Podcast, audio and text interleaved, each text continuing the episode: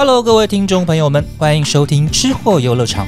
我们有美食，有旅游，让专业玩家带领各位来场耳朵的小旅行。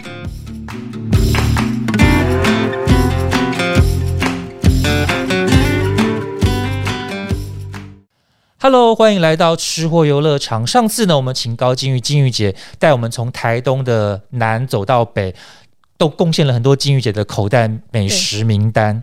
那这个礼拜呢，会请金玉姐带我们从台东的从北走到南，带我们去一些她的推荐的私房的景点。是，我会注意这一次讲慢一点，因为上一集实在是讲的太兴奋，然后我这人就是真的很好吃的时候，我越讲越快，所以我我会放慢速度。可是金宇姐，你每次讲，不虽然上次是讲吃的，可是你讲的过程中带入了很多故事性，哦，有很多的故事在里面，不只是。它的美味，还有很多背后的故事，我觉得那个那个很吸引人。对对，它会让食物或者是场景会变得很立体、很活，然后它就会真的去住到你的心里面。对，就是就等于是像我去了台东那么多趟以后回来，就开始台东附身这样子。一开始先请君姐给我们解释一下这几年很夯的一个名词，就是台东蓝。对，我们的主题也叫做有一种蓝叫台东蓝。对，什么叫做台东蓝？台东蓝哦，其实很难。坦白讲，我觉得很难去定义。虽然台东人都知道什么叫做台东蓝，因为呃，台东的外面就是我们讲太平洋嘛，然后呃污染又低，然后它常常就是海天一色。那那个那个我们叫做湛蓝色，比湛蓝呃比深蓝再浅，比我们讲的湛蓝再深一点，那个叫做台东蓝。这样听起来好像听不懂，对。那但是呢，其实我为什么我到后来？在在觉得说我们这一题要叫做什么名字的时候，就其实是不知不觉的写下这个。那是因为前这是前两个月去了那么多趟的时候，很奇怪，那个天空的颜色、海的颜色就在脑子里面就跳出来了。然后那个颜色就是台东人一直在讲的台东蓝，对，它就是它是一个呃。让你不会忧郁，因为有些人说就就这是什么 blue 就是忧郁的颜色，没有哎，但是你看到它的时候，你是会有有一种算是幸福的，而且是觉得说我好想再多认识它的一种颜色，听起来很抽象，但是呢。我们这一次的照片里面有很多都会有台东蓝的颜色，可能呢，大家看了我这么多照片之后，就会知道我想要讲的，跟大家讲的台东蓝是怎么一回事。那它是一个真的就是他们说是台东专属的颜色，那它并不属于任何我们讲说呃美术那边规定的说啊，就是什么深蓝、宝石蓝什么，它都不是哦。对，那那可能就或者大家就会像我一样，你去过。台东七天八天回来以后，你下次看到它，哎，这不就台东蓝吗？会很自然的说出口的一种生活中的一直陪在你身边的颜色。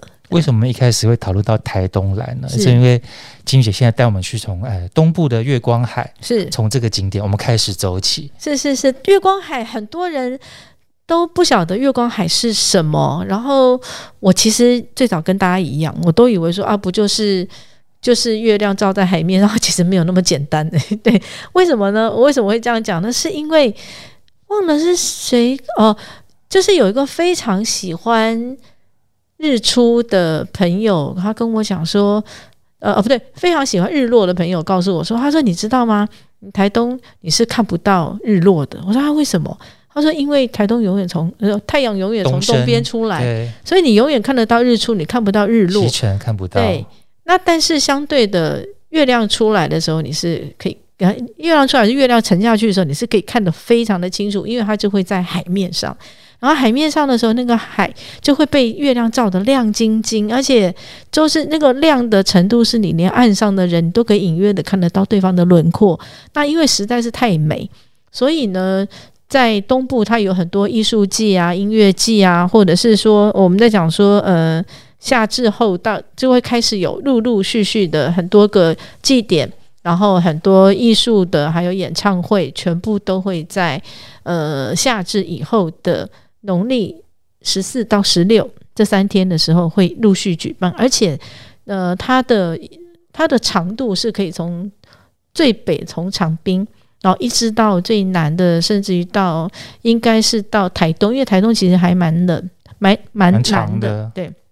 它那边你都可以在那边，在农历十四到十六的时候，你可以在海边看到月光海伸出来的样子。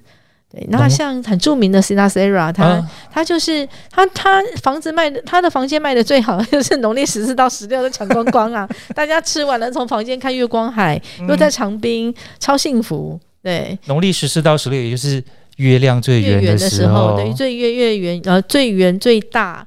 而且呢，它会照耀在海面跟沙滩上面，就是你可以看到对方最最清楚，而且最浪漫的时候。对，那就是我们常在讲的，诶，来台东的月光海是怎么一回事？对，真的要亲亲自到现场的时候，你觉得哇，真的跟艺术海报一样，就是又圆又亮，而且就是有一种很特别的吸引力。对，不太会形容。对。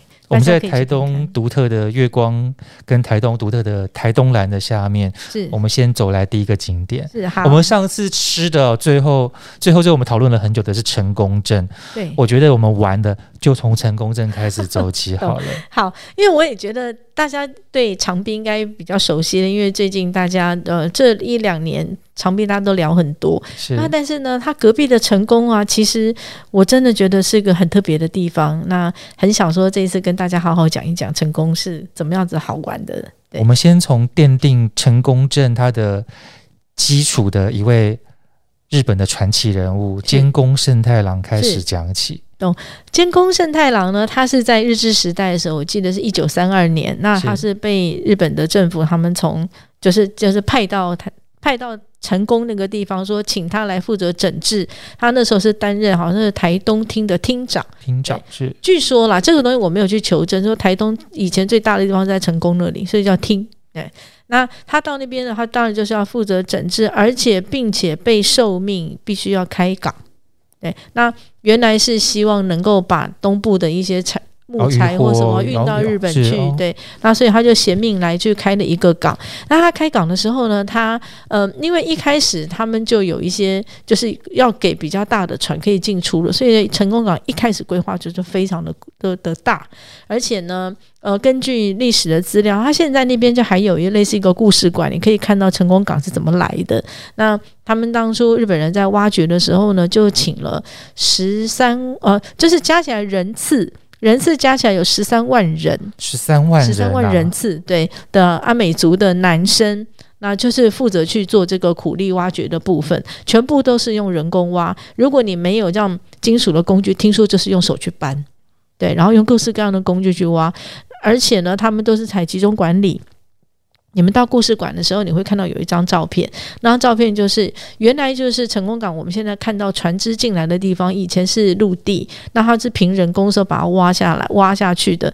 然后呢，那个时候那些阿美族的男生就是在那个地方排成两排，然后就是排队吃饭，然后被找下来。对，那是它是有一个真正的历史的考据，是然后成功港就这样来。那但是呢？呃，这件事情呃，也是让成功镇到现在为止都还是东部第一大港的原因。对，那因为那个监工胜太郎他，嗯，他呃监工他非常的呃喜欢成功这个地方，因此呢，他甚至于把那个港口建好了以后，他从呃日本那边的技术，就是教台湾人哦怎么样子标旗鱼。所以呢，现在呢，成功也是台湾唯一能够有手标的旗鱼手，并且有那标旗渔船的地方。对，而而并且台到现在为止，台东的旗鱼就是成功的旗鱼，都是占全全台湾的销量百分之七十五，都是从成功来的。对，它是一个很不错的。呃，我是觉得它的港口跟跟它的鱼的那个种类跟西部是完全不一样的，而且听说。当初在监控盛太郎，他有一套管理渔港的办法，到现在台成功港的人都是非常的沿用。这最最清楚的一件事情就是，你去他的港边，你闻不到鱼腥味哦。我以前以为是因为是东部的关系，他们都说风大，因为风大吹散了吗？是是，他没有，他们说其实是是呃鱼市场鱼会有没有在管理的问题。对，就说你从你在那个鱼市在整理完、喊完价、杀完鱼之后，你那些处理完的鱼杂，你要你要放到哪里去？他说那个是鱼缸有没有味道最关键的东西。对，哎，这个我也是有学到。他说当初监工他在在在治理的时候，他就已经想到这一块了。对，这个倒是我在西部比较少看到的。也许后来有新的港建，他们有些科学的办法，但是在一百年前、九十年前的他监工就已经做这件事情了。所以我觉得他是一个非常特别的人。对，然后再来呢，就是他他在成功十年之后呢，那日本。官方那边就觉得啊，你这个应该已经盖的差不多了，那要把它调回日本去。那他不愿意离开，因为他很喜欢成功。那所以呢，他就辞职了。他就说：“那那老师不干了，我就要留在成功。”那所以他就在成功呢找到一个可以完全看到成功长开阔的地方，就是选为那地方作为他的家。那他的那个家也是目前为止，呃。全东部，然后东部跟南部唯一两层楼的木造日式洋楼，对，还有还有一个小前院，对。那当初他就他他呢，因为他非常喜欢看成功港，所以他二楼整个挑高出去啊，有一个很宽的呃阳台。对，你是可以看到整个港，可是呢，那个港呢，呃，那个你你当年的看到全部的成功港，现在已经没有办法，因为那边前面盖了一个 一个餐厅，然后呃，也可以兼专门兼做脚底按摩，那个叫做足迹在线。哦，无神父的，无神父的，对对对，很可惜。那但是呢，其实不管是兼太呃，就是兼工圣太郎，或者是无神父，其实他们都是对成功非常有贡献的两个人，对。监工圣太郎，他其实我们就是可以循着他的轨迹、他的足迹，我们看到成功港是由旧到新目前的一个变化，是，然后我们可以从他的旧宅看到。日治时代的一个建筑物，它的它的呃，金宫圣太郎的旧宅的话，是现在目前是有开放，可以去里面。有开放有导览，而且它的它的最上面的梁哦，就是呃导览的时候一定会说到，他们在做旧宅整建的时候，在屋顶上面的一个梁柱上面是有看到是有什么天照大神，就是有有有放那个那个算是神的祝福吧，日本的那种安宅神的，对对对对，而且。听说能够这样子安的，必须要有一定地位人才有办法这样安。比如好像从日本请来是干什么？对，听说是这样。而且因为都一直没有人提，也没有人去开过上面嘛，那所以一直不晓得是整件的时候他们才发现的。而且经过求证，对，这里面是有开放成咖啡厅吗？还是它就是一个博物？馆？就是就是一个博物馆，然后偶尔会有一些文物展。那但是呢，这个老宅的隔壁就是我们讲的跳港咖啡，哦是，就是他们两个是两隔壁。那因为因为监工他离呃过世之后接的第二个接手的人就是就是跳港，就是高木医院的那个老板，就是那个高医师来。所以呢，那个时候呢，高医师他们是在现在跳港咖啡地方看诊，然后他们全家是住在老住在旧宅这边，对对，很享受。很享受。那我们在这次影片里面有一张当初高医师他买下了这种老宅的时候，全家在老宅前面的合照。对，那大家可以看到，大概差不多是七十年前的时候，那一张当时老宅的样子。对，那刚刚金宇姐有提到啊，就是监工生太郎的老宅的对面就是足迹在线。对，这个是这这几十年在台湾其实非常有名，就是吴若石神父吴神父脚底按摩。是，你就算没有去台东，你也知道 吴神父脚底按摩非常的有名。是。这间足迹在线，就是除了按摩之外，好像还可以吃饭。那有看风景，当然不用说，好像也有的吃的。对，这金玉姐帮我们介绍一下这一间。足迹在线，它是一个前面是让大家能够就就是坐在那个沙发上面，就是让他们经过吴神父他们呃，就是正式的授课，并且经过考试合格的人，他们在里面做足底反射的按摩之外呢，那他们就是按摩完了到后面，就是面临到就是面面海那。一块是非常开阔而且很舒服的一个用餐的空间，那都有在就是用台台东当地成功当地的一些物产做的一些简餐，像如果呢大家跟我一样那天选的是所谓的椰香控肉的话，它用的就是台东当地的黑猪肉哦，很好吃。然后米当然就是关山米啊，那吃起来味道不一样。那它有打抛啊，它的打抛也很不错。对，据说哦，还有人是点了那个鬼头刀鱼排哦，那个也是。煎的滋滋叫的那种，又嫩又香。对，那它的品质是很不错的，而且是感觉得出来，它不是随便做。那当然，最重要的是，你如果去足迹在线，不管是吃饭或是喝饮料，其实你看到的风景就是九十年前监工圣诞老人看到的台东港呃成功港的样子。然后也是跟吴神父，吴神父今年八十几岁了，八十二了，对也跟他这几十年看到的风景是一样的。是是是，对，吴神父是一个非常热情的人，而且呢，他你在跟他聊天的时候，他呢，你在在跟他聊五句，他就会说啊，就是那他就开始讲说，我们现在最重要的就还是。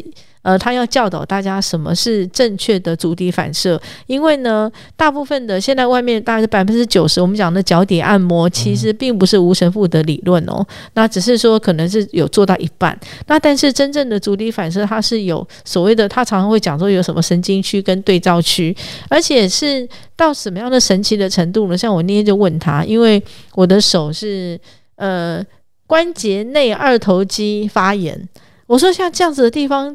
就那个足底反射一样可以吗？他说绝对是可以。他说你身上所有的病痛，你从脚底都可以找得到。那如果脚底不方便，他说手也一样是对应的。你按不到脚，你按手。对我就觉得哦，好好神奇哦。然后我就我再问他说，那我要怎么样子呃才会知道我有没有做对？然后他就说，那你就要买买买我做书啊。我就说 有道理。对他，他是真的很不错，因为他呢，真的无神父系统的出来，好像叫做行脚无。对，然后他呢做的教是，他一直强调说他是足底反射，他不是脚底按摩。然后在台北也有一个他的算是分部，呃，但是在哪里我忘记了，那大家可以去查查看。想要知道说如何能够正确的找到，并且在家里就能够自己做简单的自己疗自己疗，呃，就是算是。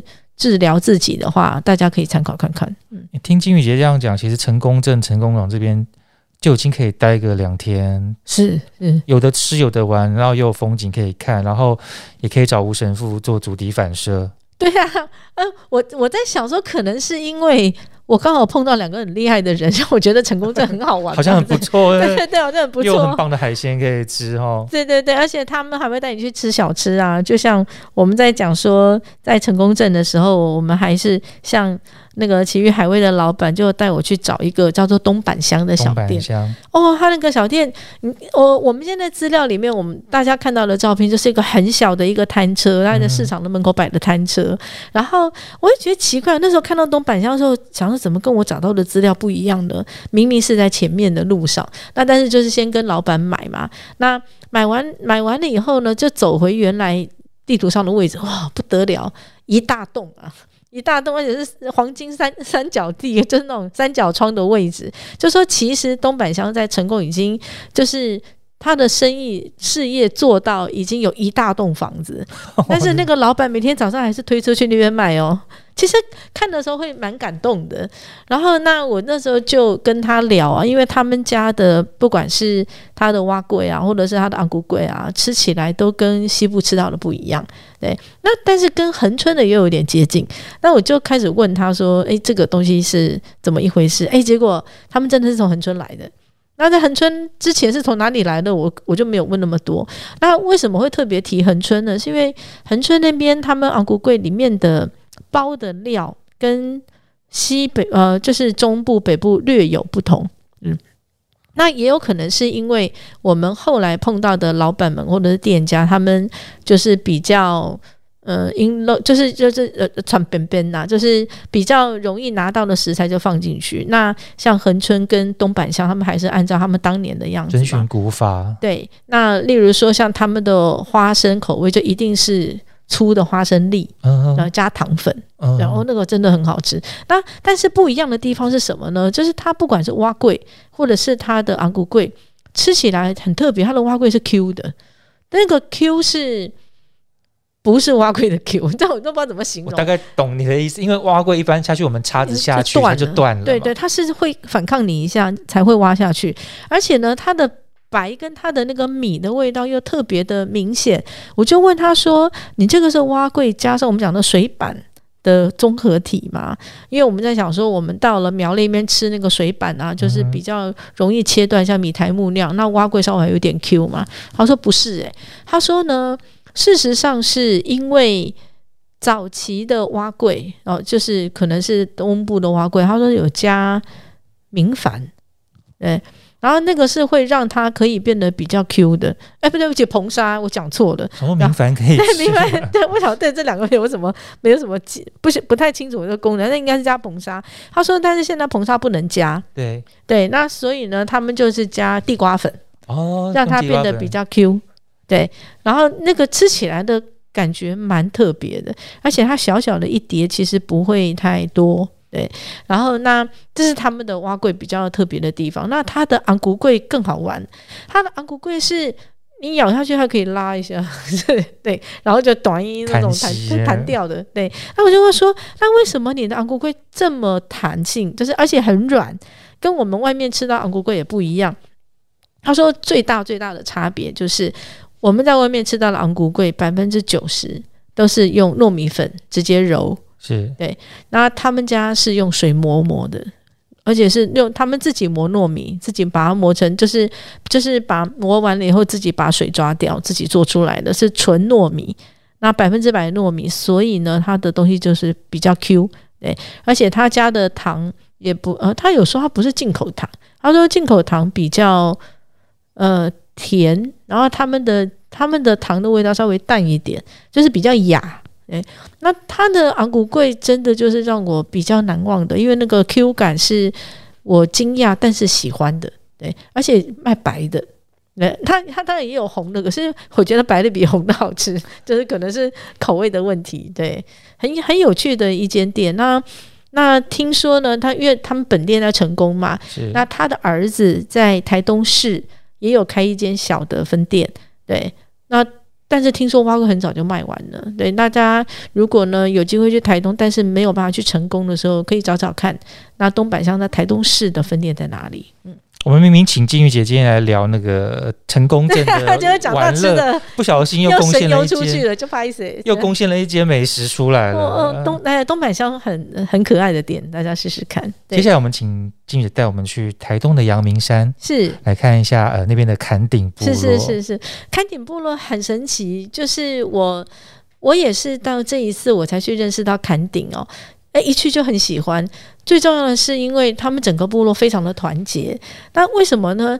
我们大家都有听过八部合音嘛，对嗯嗯，那最早的时候是一九四几年，是日本人去做一些野外，就是做采集的时候，历史学家去做采集的时候，他们走到这个坎顶部落，刚好那个时候他们正在做祈祷小米丰收的时候，他们就唱的这个八部合音。然后那那个那位日本学者非常的震惊，就用采集把它录下来，直接送到联合国教科文组织。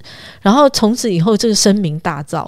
那声这是这是从这个部落开始的，当然不是只说只有这个部落有，而是整个布农族，因为坎顶是布农族，那整个布农族他们都是呃都会唱这个八部合音，对，那所以呢，那这个这个故事是那天我在找到这个资料的时候，莫名觉得有亲切感，我也不知道为什么。我说，诶，原来我们听过那么多，在世界上就是国际上这么轰动，原来是从这个部落开始它的。起源从这里开始。对对对，从这边开始。然后，那为什么我说坎顶部落很团结呢？是因为，呃，我最近就是这一两周，我问过很多跟原民比较靠近的朋友，那我想说小米之于原住民的的地位，然后他说，其实小米对原住民来说是个。重要的粮食等于我们的稻米，那只是因为后来被汉化。那可是呢，坎顶部落他们是有意识的想要恢复成，就是他们就是一个以小米为主的布农族，哎，那的，而且是他们是整个整个部落里面的人都有意识的来要恢复这件事情。那所以呢，他们现在很积极的在种他们的小米，并且呢，对，而且是顾好品质的哦。那而且还会有人去对外去议价，对，很特别。那那那个小米丰收，我去的时候刚好是小米丰收啊，我真的觉得他们很了不起诶。我为什么会这样讲说？因为我我去的时候，他们小米到现在都还是人工采，对。那原来呢，只是用手，像我们我们在割稻的时候，也是我们手要用反手这样，然后这样割嘛。刀往下，对他们不是他们反手揪起来，对。而且那是比较比较早呃传统的做法，但是呢，他们说呢，从去年开始比较先进，就是拿起来以后就用刀去把它 有割掉。镰刀了，对对对对对，有那但是一次还是只能一个哦，因为嗯它的小米种的很松，对。那但是我为什么说了不起呢？是因为他们从早上大概十点钟开始去收割，我找到他们的时候中午十二点继续工作。哎，你知道那台东的太阳有多热啊？对呀，台东太阳很晒的。对啊，然后他们呢就是一边做一边说好热好热，然后继续做。这是这个是做最呃，不只是在收割，是在做一个文化的传承。不是，我觉得这样太辛苦。你可以找个凉快的方法做传承。他可以等下午两点之后再考虑。我也觉得是这样哎，但是他们好像没有想过休息，或者是天很热，没有这种事情哦。然后只是一边割一边说好热，然后一边说我要喝水。对，好，然后我们就收完了以后呢，就是我们就看到小米收，我还帮忙收，一边收一边被笑，因为很挫嘛，就好热，好热，好热。对对，而且而且杂草比小米多啊。对，那收那稍微收了一下，我们就往他们的集中的地方去。哦，那个真的是很壮观呢，一条马路上面铺的全部都是小米。然后那他们说，过去传统的方式，他们是要用脚去踩，然后让它脱粒。然后脱粒完了以后呢，还要再然后再去揉、再捣，然后让小米出来才行。那现在比较进步了嘛，他们就是放在地上，让车子碾过去，对，就是来回碾。然后听说碾了他们会谢谢你这样子，对，很很好玩，好可爱，很可爱，很可爱啊，很可爱。那布农族呢，就是为什么我会说他们是一个很致力要保存。那个小米文化的，是因为呢，布农族他们有一个小米的碎石粒，就是跟我们的农，就是跟我们的农民历是一样的东西。月历的历，对，嗯。那那个那个历是叫它是刻在一块树皮上面，你就可以看到，就有点像埃及壁画那样，从小米的你的留种种植到后来呃唱歌，然后打耳祭收成，然后杀猪，然后到最后大家吃，那是有有那个有一套流程，而且呢，它上面会有一个像刻那个像那个齿那样子一个刻痕，那据说就是布农族在算时间的方法。对，那个是其实看的会很感动的。然后像他们的部落的代表，代表好像是只说是已经卸任的酋长。然后呢，那代表就说，呃呃，布农，我记得他是怎么写，是说布农族不能没有小米。那因为呢，有小米才有布农的这些文化。对，那就是如果没有小米的话，我们不晓得什么时候。要办打耳机，我们不晓得什么时候插八部合音，所以呢，小呃小米这个东西一定要留在布农族。不知道日子该怎么过。对啊，这听了其实还蛮感动的。然后那但是呢，这么多的事情其实都是十年前。然后呃，我认识的那个朋友，他们从花莲回回来，因为他是嫁到花莲去，又回到他们家的时候，他就他就在想到说，他小时候。曾经跟就是他阿妈也会带他去去收小米，他说为什么现在都没有了？那他就跟他老公讲说，那我们就先来种一分地啊，种个小米种种看。然后他就他说他很记得那个时候小米收下来的时候，做给爸爸妈妈吃的时候，他说他的 他说他的爸妈一边吃一边掉眼泪，然后说哦，我们已经很久没有吃到用小米做成的饭，那我们是不是要好好的把它留下来？然后是从十年前那个一家人的共识以后，他们全家人就来致力的推动这件事情。听说现在好像变成三公顷了，对，十年的时间。然后那就会说他是很有意识的在做小米复兴推动，并且能够让平地人接受沟通的一个用食物去传达。像去年底的时候，不是有那个台东慢食节？到华山嘛，那他就有上来卖。你知道他的卖那个小米的，他们叫小米秋千呢，小米捣成那样泥呀，然后加上他一些配菜，他一个小米秋千两天六个半小时卖掉三千份。哇，对啊，然后他说他要一锅一锅煮，我说你这样一锅一锅怎么煮啊？他说没有，就这么煮。他说他说机器没有办法做。哎，他就是他就是人工去做，那那我就说你这样不会很辛苦吗？他说不会啊，他说如果如果这个让大家知道小米的味道的话，他觉得这个东西是一定要做的事情。对，就是他们这种执念其实还蛮感人的。那我跟他也就是因为那晚小米秋千认识的，对，然后就那这一次就有去特别去他的部落看看，那刚好也碰到小米收成，然后就听到他们在讲这些故事，其实会会感动了，而且他们。除了小米之外，他妈妈是部落里面非常厉害的织女。那他们织的东西很特别。我我有一我应该有一张照片在那个里面，就是就是给大家看。他们在织织袋子的时候，他们是用山枪的脚，然后就里面就类似这样把它戳一个洞，然后把大家带进去。但是呢，就跟我们做的钩针不一样哦。它我们的钩针不是拉一条线全拆的，没有，他们每一个都是一个死结，对，很特别的的织法。那这是布农族专有的织法。去坎顶部落其实一个很特别的体验，就是它不是不是只有美景而已，对，它可以看到布农族的小米的文化跟他们对文化传承的热爱，对，而且坚持，而且他说呢，呃，他们那时候还讲一句话，说他一定要持续的种小米，他说只要小米在，大家都会回来。然后那呃，现在好像有到八个年轻人回来一起在做这种小米复兴的事情，然后再加上他们又是勤于跟平地人沟通。所以呢，他会有很多的野菜在那边，就是就是在做野菜啊，在种啊，所以他们才会叫做台东的阳明山，因为那你会看到很多菜园这样子，有美景捞又有好吃的。是是，它是个很特，而且它有斜坡，就是他们的部落呢有一个就是一排房子，这个斜坡下去那边就是太平洋，所以那个斜坡下去的时候，你会看到老人可能坐着电动车下去，然后就是一直往海那边走。很特别的一个场景，我觉得坎顶是个，而且离关山火车站不远。嗯听说摩托车骑十分钟就到了，对，很近。那他们跟汉人很能够沟通，对，大家可以去看看。那我们接下来路要往关山的方向走。对啊，对啊，这坎顶停太久了。请金玉姐帮我们介绍一下这个面向路野的这一间叫做茶田官舍。是茶田官舍，其实它是一间民宿。那为什么会特别介绍它呢？是因为老板娘。很会做早午餐，然后吃的很吸引人，吃的很很吸引人。然后老板就是他们的民宿的老板，本身就是建筑师，所以呢，他们就他们就盖了两栋完全不同风格的民宿。那一样嘛，就是因为你在关山，它最有名的就是风景，所以呢，你的窗户看出去田就是田，然后就是中央山脉，然后而且呢。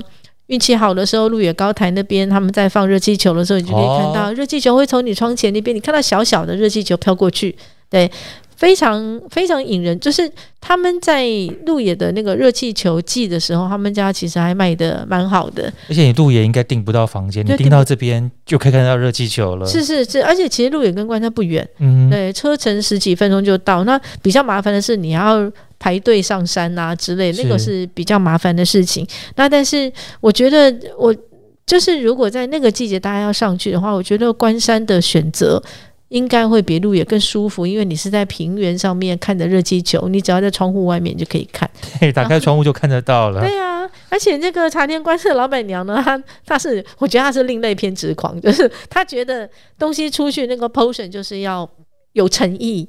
那他又希望呢，淀粉不要那么多，对，所以他就会给你优格啊，他自己酿的啊，然后他水果一定要有四种啊，每一种呢大概就两到三口，也不会多，对，然后一定要吃到蛋呐，那一定要有香蕉，他就很多个一定，然后主食当然也要有，它就两小片，那这样子其实就很大一份，对，通常吃完你大概中午也吃不下去的那一种，那所以呢，大家到了茶天观社的时候，你看到所有跟茶天观社有关的。就是网络上面曝光的哈，一定就是有那个满满的早午餐美食的照片，很抢眼。对，而且一年四季很清楚，就看。对 我我会知道那个花粉蛋卷就是在茶天观这吃到那一根，是老板娘告诉我说，她是在那个门口买的，我才我才是就是循着那个过去。所以老板娘除了自己会烹调之外，她也会买很多在地的他们的。不错的产品，把它放到他们的餐点里面。是是，他说就是在十字路口啊，因为因为他们走走走去就是田呐，然后会有一些附近的种菜的的邻居，对，就会拿一些他们种了当季的菜就到里面，那他就会全部都把它变成早午餐里面的东西。对，茶田观社他刚有聊到，他是面向鹿野嘛，看得到鹿野的热气球，是也可以看到山，可以看到田。可是家既然名字叫鹿野，就应该要有鹿才对。对，所以我们今呃今年三月才开的，叫做鹿野梅花。鹿公园对，因为关山的隔壁就是鹿野，其实骑摩托车应该是十分钟，十几分钟就到了。对，然后那我们大家都知道说，哎，呃，梅花鹿最近呢，我们是在呃恒春，然后我记得在宜兰也有，宜兰有，对对对，这两个地方我忘了哪里还有，我记得西部跟北部一一共有三个地方，那现在第四个最新的是今年三月在鹿野。这个地方有一个新的叫做鹿野梅花鹿公公园。对，那是因为太新了，所以目前就有十一头鹿。对然后呢？还有发展的空间。对 对，他为了不要让大家失望，所以他又养了很多呃安吉拉、安吉拉羊，就是那个垂耳朵的羊，还有小白兔，就是都跟白色有关的。然后就是在那边希望让大家来到鹿野的时候呢，能够去他的梅花鹿公园呢，就是来摸摸鹿啊，就是有一个就是有和鹿野的意象。那他那个地方呢，它就是位在他们曾经是，他们说是。呃，那个地方过去是曾经是梅花鹿出没最多的，然后他们现在好像是改成是呃，后来变成运动公园，然后现在再换成是给梅花鹿的一个一个公园去。对，然后可是很有趣哦，听说听说他们的路演的地方呢，他们竟然很随性，有一次呢临时。临时没有开门，是因为馆长确诊，所以他们整个路就封园，很很好笑。我以为是梅花鹿心情不好，今天没有来见客，大家都看不到那十一头鹿。对啊，那还有一次临时不开，是因为什么？馆长有急事，就是他们的不开的理由都很特别。他们很随性哎，很随性，很随很随性，对，大概是这样。然后接下来呢，就是我们到了鹿野以后呢，一样，我们是鹿野跟关山那边有一个鹿野关山的，在那边的居民，他们都。非常熟悉的一个市集，叫做二六二六市集。对对对对，我当初认识这个市集的时候，我都讲成滴滴大的，啊，他说没有，当地人跟我说不是滴滴答答，是二六二二六二六。对，就是每个每每双周的礼拜六下午两点到六点。两点到六，这时间好四个小时，对 对对，就四个小时，因为那个时候最凉快啊。你你中午去很热啊，早上去大家应该还没有准备好吧？对，就很台东的逻辑。对对，这就是很很台东，很慢活的台东，然后会出现时间这么赶的，是四个小时的事情。是是是，而且而且它其实是在一个呃，我记得是省道吗？还是乡道的公路上哦。然后是绿色隧道，是那边在鹿野旁边有一个叫做永安社区，是那个社区那边的居民发起的。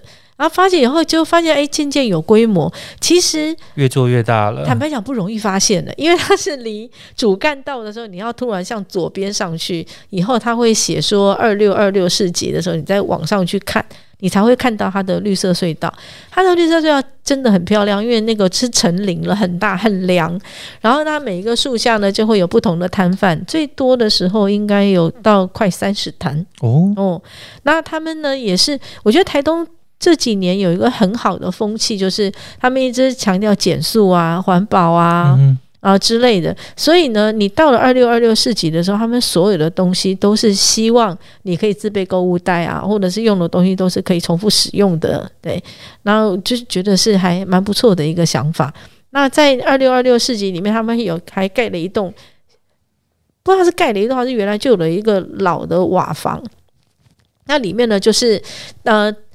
台东附近的人，他们家里如果有不要用的东西或旧东西，然后但是还能够使用，就放在那里，欢迎你去把它带回家。那你也可以类似这样做旧物交换，你再把东西放进去，一物一物的那种概念。对对对对，那个就还不错，因为大家不会随便乱拿，而且并且呢，呃，我就我去过那个二六二六市集，那至少三到四次哦，每一次我都会看到就是。那些物品有被好好的对待或照顾，应该是有专人在专人在整理啦。然后呢，每一个来市集的算是摊贩们哦，听说只要是去报名就可以来了。然后，但是他们好像上限就是三十，然后尽量是卖不一样的东西。那很有趣啊，就会看到像。什么东西卖完叫他骑车回家拿啊那种，对啊，然后再不然就是什么随性感又跑出来了。是是是，我记得有一次不知道谁去买那个洛梨少一颗，他说等一下我去摘给你，然后他就消失了，这样 对，很很有趣的地方啦。然后再加上他们后来应该是有一点经费，他们甚至于说还会有说你好像消费满多少钱还是什么，他们还会送送他们市集的那个杯子。哎，质量还蛮好的，我就觉得这个事情就是越来越有成果，而且已经快十年了。哦，十年了，哦，越来越有规模了。我很惊讶，快十年了。对，然后那其实会有一些很不错的年轻人的东西在那边出现。对，那像这两年，嗯，有在做料理人比较熟的，像有个叫台东有个牌子叫香心深渊，他是专门是自己在台东鹿野那边去种非常非常多新鲜的香料，自己烘干变成调味料出来。他们最早就在二六二六世纪摆。对，然后后来就是再到台北来以后，就是被大家被大家关注到，说，就是他啊，原来台东有这么好的东西，那他都会跟别人讲说，哎，我们最早就在二六二六世纪摆的，那当初也是他们邀请我去二六二六世纪，我才知道有这个地方。对，而且很特别的是，只要在听说啦，台东至少有一半的乡镇的生产者都会去那边摆过摊。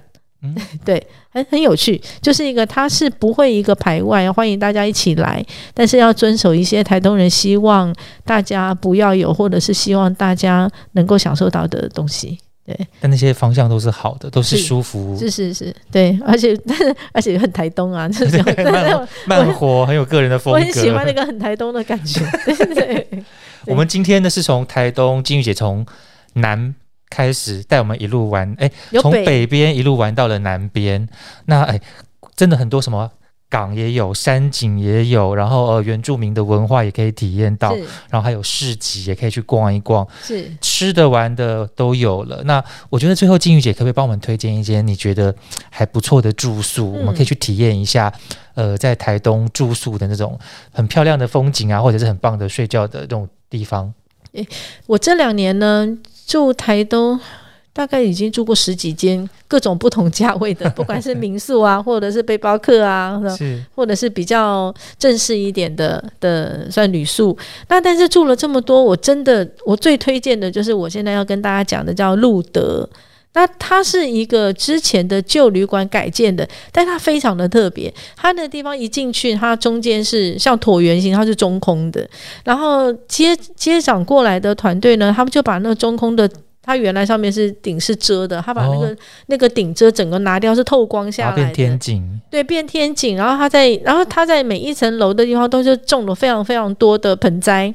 然后让它往中间去集合，然后它的一楼也放了非常多的树，甚至还有小池塘。然后时间定点到的时候就开始喷喷雾啊，浇水。对对对，很漂亮，超浪漫的。然后它一共如果没记错，应该是六层楼。然后它六层楼呢，它的两边全部都是背包客的。他背包客的平数非常的小，好像只有两平还是两平半。对，那就是一个人或两个人去住。然后但是呢，它尽管这么小。五脏俱全，它里面有私人卫浴哦，对，然后那也有放行李箱的地方，只是它就跟我们经常去的日本的那个胶囊的那个很像，就是它的充分利用空间，是，那而且它的整个的色调都是白色的，其实你住起来你会比较。呃，就舒服，不会有什么压迫感，因为有一些民宿你会知道，它会有些有的没的一些，其实不需要有的一些装饰品，它那边通通都没有，都拿掉了，多余的都拿掉了，都拿掉了。而且我讲的这个两平半的的房间，它其实不到一千块哦，而且在市中心。那为什么会特别一定要推荐它呢？是因为它有一个，我真的觉得。可不可以很多的 B N B 或者是旅宿都跟他们学一下？因为他们的一楼有一个功能非常完整，甚至于比一些烹饪教室还要齐全的一个大厨房。那个大厨房有，比如说烤箱、微波炉也就算了，洗碗机、烘碗机一应俱全。而且你要的餐具啊，你你你心里想到的餐具，它永远准备的比你想的还要多。对，很很特别的一个一个地方。然后那个时候，我看到他的厨房那么漂亮的时候，我心里第一个念头应该是说：“哎，我应该要去市场买一只鸡来烤。”哎，因为真的超大，那个烤箱超大，而且什么工具都有，完全不用担心。然后冰箱里面你要的调味料应该也都有，因为它就是有些人会留下来的嘛，会在那边。好，这个厨房大以外呢，它甚至还有一个公共空间，里面有一台三角钢琴。它是有个演奏钢琴在那边，那欢迎大家去弹。旁边还有吉他，吉他有分电吉他跟一般的木吉他。连这种音，连这种休闲的音乐的这种都有准备是是是，对，而且还有应该是免费的洗碗烘呃洗衣服跟烘衣的地方。对，然后每一层楼当然就是最基本的，它会有一个饮水的地方嘛。对，然后但是呢，它每一间每一层楼的转角处都还会有一个会议室。也就是让你讨论啊，或者是你要做那种 FaceTime 的时候啊，可以使用的空间。对我，我觉得真的是很贴心诶。